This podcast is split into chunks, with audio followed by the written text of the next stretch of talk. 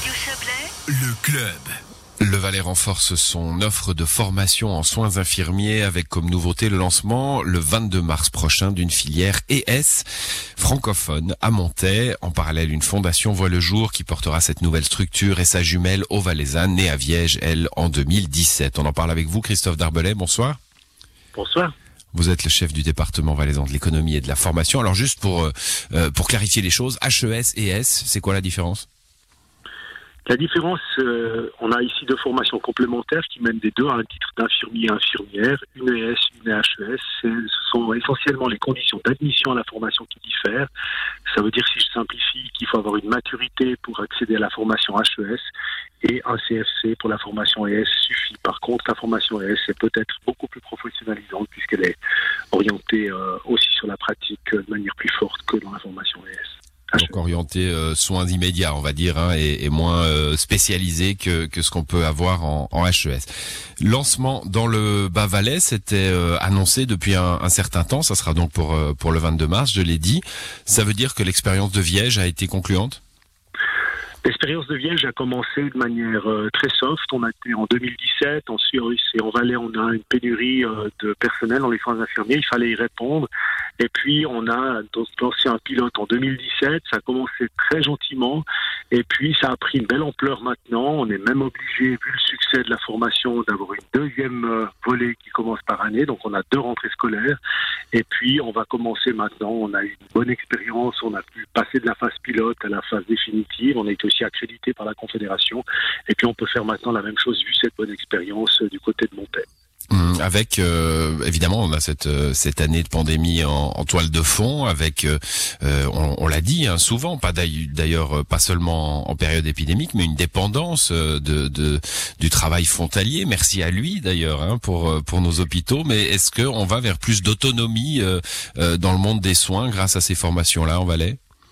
Alors, on est évidemment très reconnaissante aux infirmières qui nous viennent de France, de Belgique ou d'Allemagne, mais on peut pas être tellement dépendant. On a à peu près 60% du personnel infirmier qui nous vient de l'étranger. C'est une situation qui, à la longue, est, pas tenable. D'ailleurs, les pays concernés sont des pays qui ont exactement la même problématique que nous, donc on serait bien inspiré à former plus de jeunes dans ces professions. Puis l'avantage, je pense que malgré tout, le Covid a mis en lumière ces professions, les perspectives, l'intérêt aussi pour l'ensemble de la population des métiers des soins.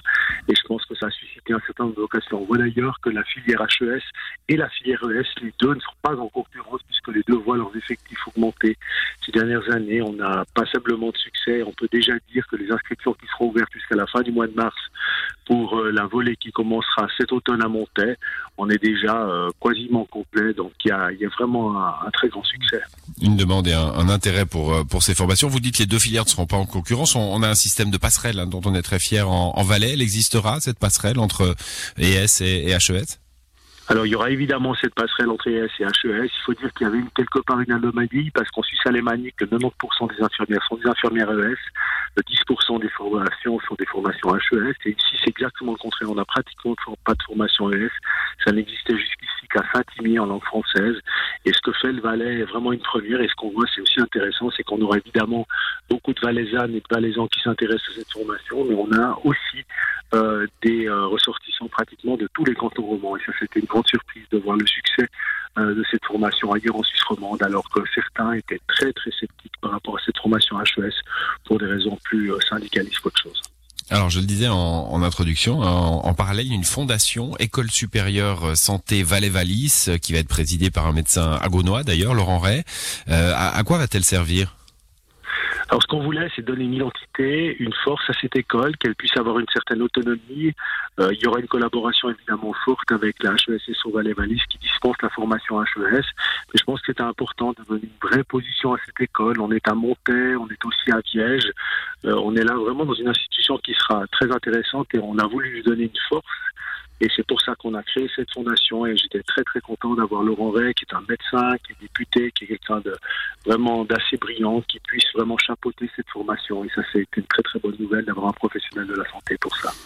Cette école, parce que c'est bien d'une école qu'il s'agit, elle sera sur le site de l'hôpital de Montaix, c'est ça? Ça fait partie de la reconversion hein, de l'hôpital?